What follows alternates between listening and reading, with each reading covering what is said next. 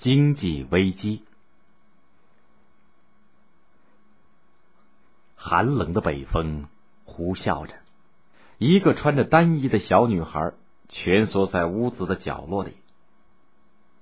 妈妈，天气这么冷，你为什么不升起火炉呢？小女孩在瑟瑟发抖。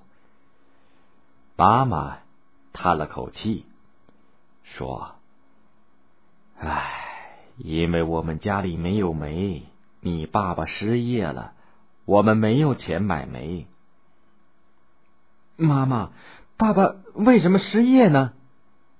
因为煤太多了。这是发生在本世纪三十年代初一个美国煤矿工人家的场景。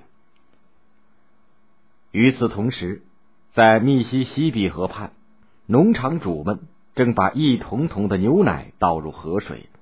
把一车车的大肥猪倒进河中，仅一九三三年一年就有六百四十万头猪被活活扔到河里淹死，有五万多亩棉花被点火烧光。同样，在英国、在法国、在丹麦、在荷兰，整箱的橘子、整船的鱼、整袋的咖啡豆被倒进大海，无数的奶牛、小羊被杀死。难道真的是生产过剩，东西太多了吗？根本不是。广大的劳动者这个时候正缺吃少穿，挨饿受冻，过着极端贫困的生活。当时的美国，三十万儿童失学，许多州的矿区营养不良的儿童有时达到百分之九十以上，因为他们在挨饿。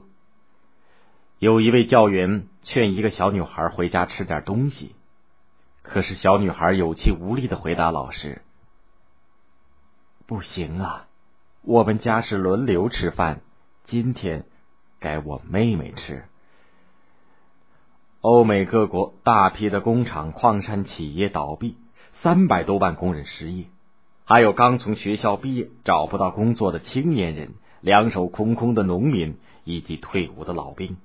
他们饥肠辘辘，衣衫破烂，流落街头。多么奇怪的现象！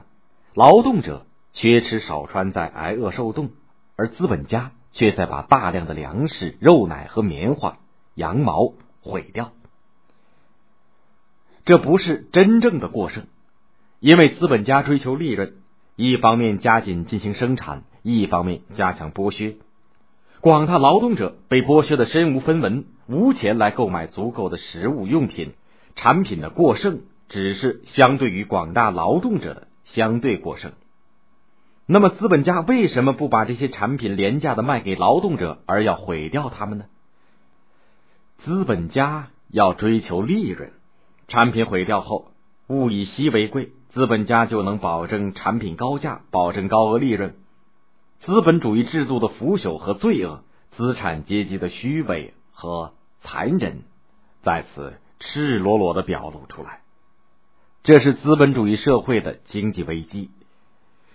第一次世界大战之后的这次经济危机，从一九二九年秋天开始，首先向美国，随后向整个资本主义世界席卷而来，直到一九三三年，持续了四年之久。危机所造成的损失总计约两千五百亿美元。欧美各主要工业国家经济瘫痪，生产倒退了二十多年。经济危机引起了资本主义世界的政治危机，失业工人纷纷举行游行示威，在职工人开展罢工，反对资本家，反对政府。资产阶级政府如坐针毡，竭力寻找出路。一些国家如美国等宣布实行新政。采取国家干预经济的办法，利用旧市场开辟国内新产业来缓和经济危机。另一些国家如德国、日本等，为获取新市场，用战争掠夺殖民地人民的物资和廉价劳动力，建立起了法西斯政权，疯狂的扩军备战，为重新瓜分世界而挥舞起了血腥的屠刀。于是，两个战争策源地在欧洲和亚洲分别形成了，战争的阴云开始飘向世界。